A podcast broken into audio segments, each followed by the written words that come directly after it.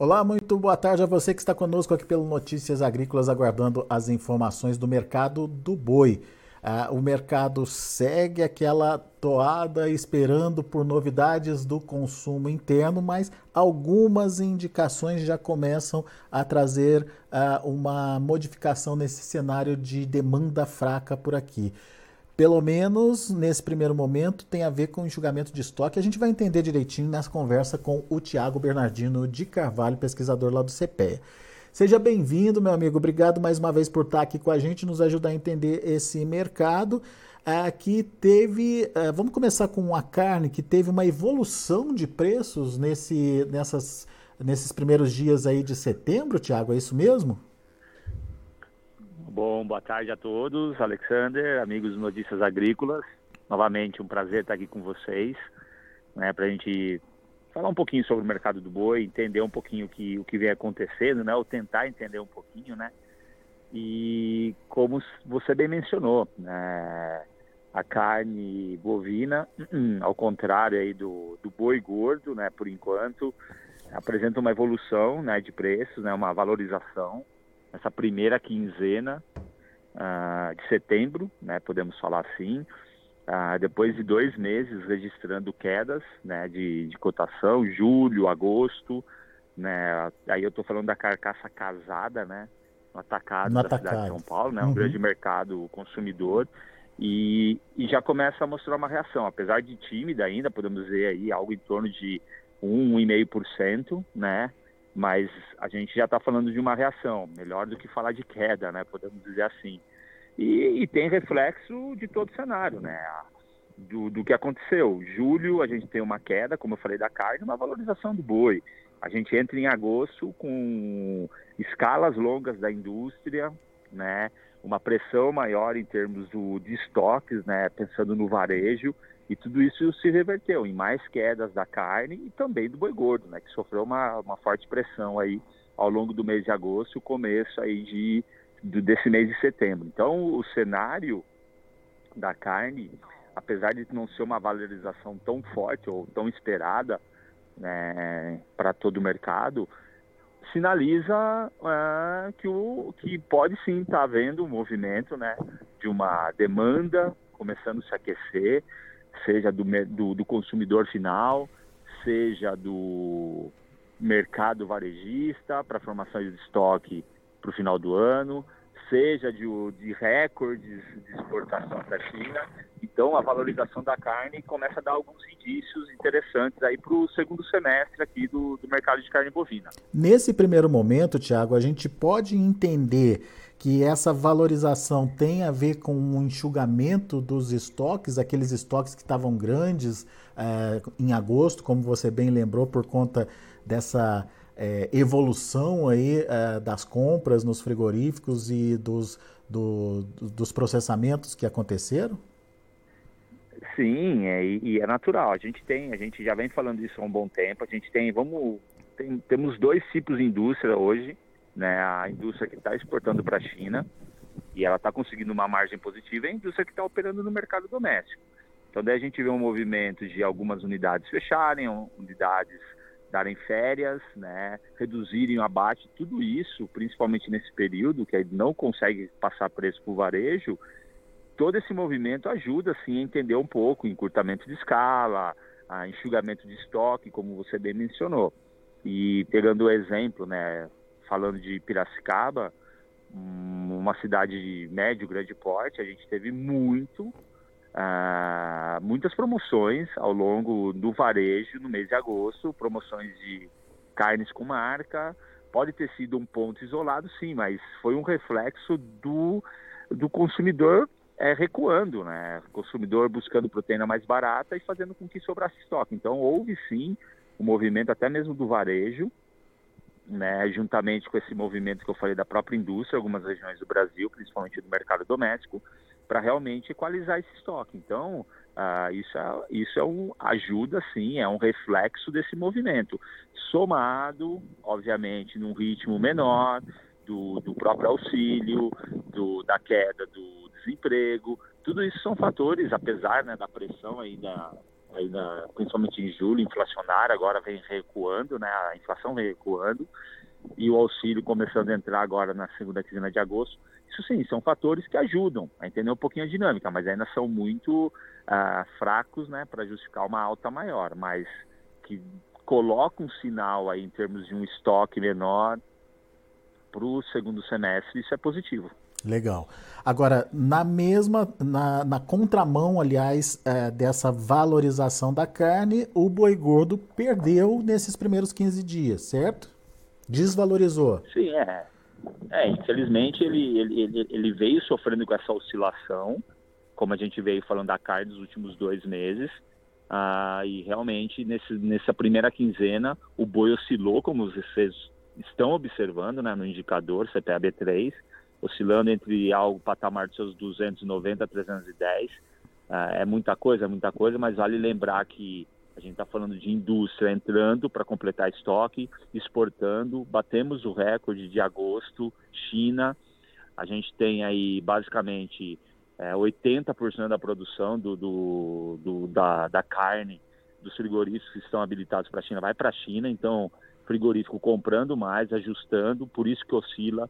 Ele sai do mercado, o mercado do frigorífico que é para o mercado interno realmente precifica para baixo. Então, são movimentos que o mercado está tá com muita simetria de informação e buscando esse equilíbrio, pensando no mercado externo, que representa aí 25%, uh, o mercado interno, que realmente ainda está muito combalido, e essa oferta de entre safra, que gera-se sempre uma expectativa de um volume de gado confinado maior agora em setembro, outubro, né? então, são fatores que ajudam a entender um pouco essa oscilação que vem ocorrendo no mercado do boi gordo nesses últimos dias. Nesses 15 dias, quanto recuou aí o mercado do boi? Algo em torno aí, passando de 2%, algo em torno de, algo em torno de 3%, dependendo do dia, evidentemente que você pega como base, mas recuou mais forte do que a valorização da carne, né? Muito bem. Agora, o, o, o, o Tiago, então o que a gente percebe é que apesar desse movimento de enxugamento de estoque, de equalização de oferta e demanda de carne no mercado, isso ainda não respingou no boi. Ah, por quê, Tiago? Tem a ver com a facilidade que os frigoríficos estão tendo aí de encontrar esses animais para formar as escalas? É, é, é uma, uma conjunção de vários fatores. A gente tem a, próprio gado próprio, a formatação de contratos, né, acordos, isso ajuda, vamos dizer, a alongar a escala. Como eu mencionei, eu tenho dois hoje dois tipos de mercado, no mercado chinês, pagador, e o mercado interno não tão pagador. Então, realmente, precifica-se para baixo, o outro lado precifica-se para cima. Então, o, o, frigorífico ele vem trabalhando na busca aí, como já foi falado, de uma equalização aí na busca desse equilíbrio. Então isso ajuda a entender um pouquinho aí o que vem acontecendo em termos da precificação, da pressão em cima do boi. Eu tenho, de novo, todo um cenário de, de programação, de estratégia para ter esse gado, não depender exatamente do balcão ao longo dos, principalmente meses aí que tem muita oscilação de preço ou uma precificação maior, como é o segundo semestre. Então a indústria ela, ela monta estratégia nesse sentido e depois o ingrediente ainda demanda forte chinesa e uma demanda interna fraca, ajudando a entender um pouquinho como a indústria deve operar nesses próximos meses. Muito bem. Uh, bom, de qualquer forma, a gente tem aí essa tentativa de equalização entre oferta e demanda. Isso deve acontecer ainda esse mês de setembro ou isso vai ficar para mais adiante aí, talvez aí para o último trimestre, hein, Tiago? tudo, tudo, tudo vai depender do, do, do, apetite externo. A China vem mostrando um grande apetite. Ela vem comprando, comprou mais de 200 mil toneladas, não a China, né? O mercado externo comprou mais de 200 mil toneladas, obviamente puxado pela China só em agosto, carne bovina in natura.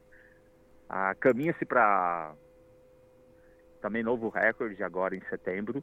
Então isso ajuda, né? Provavelmente aí o outubro a gente tenha bons números também. É, o mercado doméstico ele tende a responder, como já foi falado, formação de estoque no final do ano em termos de varejo. uh, o mercado doméstico entrando o 13 terceiro, entrando o auxílio, a chegada do, da, da primavera, verão, isso motiva também pessoas se encontrarem mais, fazerem churrasco, assim por diante. Tudo isso ajuda, né? E tudo isso deve ajudar. Então a gente pode ter sim um, um último trimestre aí mais interessante. A sua pergunta, e agora setembro, né? Mais no curtíssimo prazo. Tudo evidentemente a gente tem um, sempre uma segunda quinzena mais pressionada, mas isso pode se reverter pelo consumo e pela exportação, como eu falei. Mas a gente tem aí um final de ano que eu acredito que possa sim ter um cenário mais positivo, tanto para é, o pro produtor principalmente que, que vive com essa pressão em cima da arroba. Muito bem. Então, a gente tem aí um mercado aparentemente reagindo, mas não ah, uma reação suficiente a ponto de é, promover ainda uma valorização da arroba. Mas é, isso pode acontecer à medida aí que essa demanda se consolide, principalmente a demanda interna, e a oferta, Tiago, o que, que a gente pode é, esperar da oferta? Podemos ter alguma surpresa com a, a oferta de animais aí para esse final de ano? É, a gente tinha uma expectativa não tão boa em termos do primeiro giro, né? Realmente o primeiro giro lá pensando em julho, mas aí agosto realmente a carne surpreendeu e pressionou o preço do boi. Então isso também faz com que muitos pecuaristas uh, estudem o melhor momento para entrar no confinamento ou deixar de entrar no confinamento, né?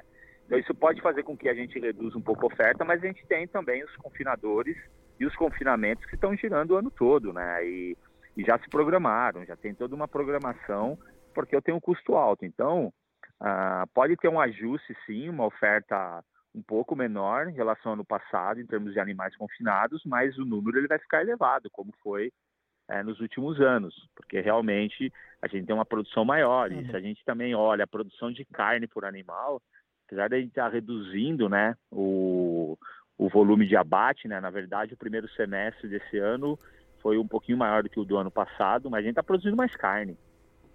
Né?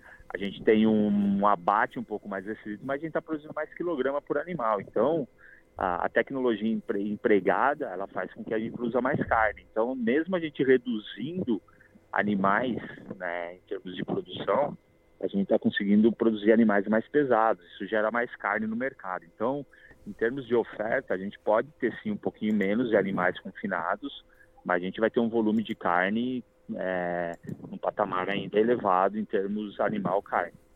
Muito bem. Então, fica, vamos ficar atentos a essas condições que o Tiago trouxe aí para o mercado. O que não dá para esperar, né, Tiago, é uma explosão de preços, então. É, no curto prazo ainda, como você falou, né, Alexander, é um, a valorização da, da carne ainda não é consistente. Ela é, como eu, eu gosto de dizer, a gente já vinha de dois meses de queda, então essa reversão do valor é um bom indício, tá, para a gente pensar em termos de valorização de toda a cadeia. Então, é, começa-se pelo menos sem desvalorização, pelo menos na primeira quinzena, né? Vamos esperar o fechamento do mês. Mas é um indício interessante para a gente traçar né, um melhor cenário aí até o final do ano, que tradicionalmente melhora, mas ainda a gente tem um cenário ainda um pouquinho é, nebuloso em termos de pressão, em termos de formação de escala, nesse sentido. Um cenário desajustado por enquanto, né, Tiago? É. Vamos esperar para. Como a gente vem usando muito essa palavra, né? O mercado, como ele toda a cadeia, ele vem buscando equilíbrio, vem buscando uma equalização entre oferta e demanda que tem alguns momentos ao longo do mês, ao longo da, dos dias da semana, que altera devido a uma demanda maior, exportação mais forte, um volume de gado ofertado um pouco maior, então isso desajusta e a indústria, assim como o varejo, o próprio pecuarista vai buscando entender um pouco esses movimentos. Boa, Tiago. Meu amigo, obrigado mais uma vez pela sua participação conosco aqui no Notícias Agrícolas. Volte sempre, Tiago. Eu que agradeço. Agradeço novamente o espaço em nome do CPEA e conta sempre com a gente é, para trazer mais informações aí do mercado. Grande abraço a todos e bom final aí de semana aí, restinho de trabalho. Legal, Tiago. Um abraço para você, até a próxima. Tá aí Tiago Bernardino de Carvalho, pesquisador lá do CPEA, trazendo as informações. Primeira quinzena do mês, positiva para carne, negativa ainda para arroba do boi. A boa notícia nesse ajuste do preço da carne é que aparentemente já começa a acontecer aquele processo de enxugamento dos estoques que estavam elevados e que vinham pressionando os preços da carne nos últimos dois meses. Primeira quinzena, então, uma reação tímida, é verdade, de 1,5%, mas já é um início aí, ou pelo menos um sinal de que as coisas começam a mudar. Agora a gente precisa ficar atento nas escalas, na evolução das escalas. Será que vai ter boi suficiente para atender essas escalas e esses bois se transformando em carne novamente? Isso não vai recompor estoque fazer é, com que os estoques é, voltem, voltem a subir? A gente tem que esperar para ver mas aparentemente a demanda interna está começando a melhorar, o que aparentemente vai dando é, vazão aí para esses estoques que vão sendo formados.